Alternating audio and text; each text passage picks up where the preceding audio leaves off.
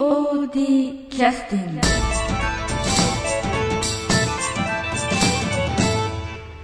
こんにちは、えー、POD キャスティングです、えー、今日はあの音楽の、えー担当の、えー安田三郷君に来てもらってます、三郷くんです。よろしくお願いします、はい。えー、と今まであの音楽とかいろいろこう制作する中でも当然その、えー日々いろんな音楽とか聴いたりとかうんしながらこう、うん。音楽に携わってきてると思うんだけど、うんえー、と POD に、えーえー来た頃については確か高校生でなんか音響のちょっとお手伝いしてもらったりとかねオペレーションしたりとかしてましたよね、えーここ1年か2年のですよね頃ですね。ちょっとそういう意味では家族の人に引っ張られて、えいや、家族って。まあまあ、えまあーあなたです。えー。ーまあまあね。えでその時からまああの楽器とかはね弾いたりして音楽ええやっては興味を持ってやってましたけど、ーはい。あの頃のものっていうのはやっぱ今のベースになってるんですかね？どうなんですかね？いやーやっぱりまああの大人になってからも音楽続けてる人っていうのは大概その10代のどっか前半あたりにこう影響を受けたものっていうのがずーっとこううん。残ってるところはあると思うんですよね。一番その、えーどうぞ。うーん小学校の高学年からうん。中学生ぐらいの頃ですよね。あの頃っていうのは非常にその感受性が高くてう、ん。もう吸収率もものすごい、あえー時期だと思うーうんんですよね。まあ砂場っていう感じですよね,、ええ。だからね。どれだけ水まいてもヒューッとこう吸っていくっていう。ん。そうだよね。うん、だからその頃に吸ったものはずっと後になっても、そうですよね。ベースになりますようね、ん、残ると思いますね。まあその時にいろんなこうジャンルというかね、うん。まあ、結構ジャンル的にはいいろいろ聞いてましたよね。うん。あの時はね。まああの例えばそのまあディストーションギターというか、うん。そのいわゆるロックですよね、うん。あのロックといってもその、えー60年代とか、うん。70年代とか、まあ、80年代とか、いわゆるその形がものすごく出来上がってねなんかこうかなり自由度が高かったようなロックの時代うん。の曲とかもかなり聴く機会があったみたいですしね、うん。あとそれとはまた正反対に一見見えるんだけどもあのクラシック系の曲なんかもね、うん。結構あの頃結構聴いてました。今いまだにね結構やっぱり聴く機会もありますよね、そうですね、うん、うん。やっぱなその中でもやっぱり映画音楽もうん、あったし。あそっかそっか。要するに、うん。えーっと芝居に合わせた音ってことですそうですね。まあ、実際その舞台の音楽っていうのは聞いてないけどね、うんそうそうそうそう。うん。要するに映画音楽っていうやつですよね、うん。その映画音楽の中でもいろいろやっぱりあって、うん。そのなんていうかそのなんかこの歌手みたいな人がね、うん。えー作った曲をその場面に合わせてまあ言い方はちょっと失礼になりますけどダラダラ流す的な、うん。そういうのはあんま聞かなくて、うん。その場面場面に作曲家が作曲をしてうん。当てはめたようなね、うん。そういった曲っていうのは結構聞いてましたよね、うん。うんだからあの急にこうピッチが上がってガガガガガーッとこう曲が鳴って急に静かになったりとか、うん。あの旗から聴いてこんな曲聴いてどこ面白いの？みたいなね、うん。そういうのをいっぱいいその頃はレコードですからね集めたりしてましたよね、うん。まああえてその挙げるとするとどういった人たちになるんですかね？いややっぱりあのジョン・ウィリアムス。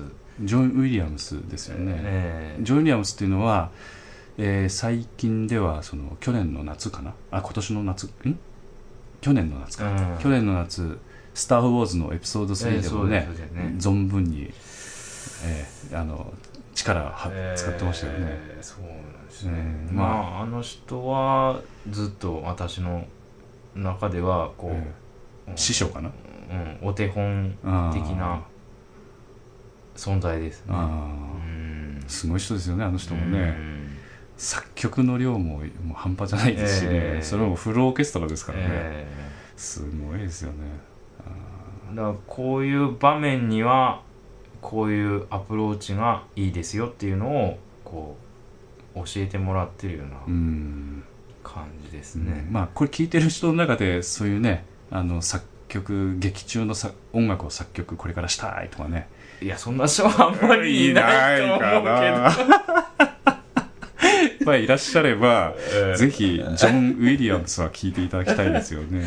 まあ私も別にあのやりたくてやり始めたわけではないので、まあそうですよね。まあ腐れみたいなもん。なんでかしらんけどやっとるみたいな、まあ、え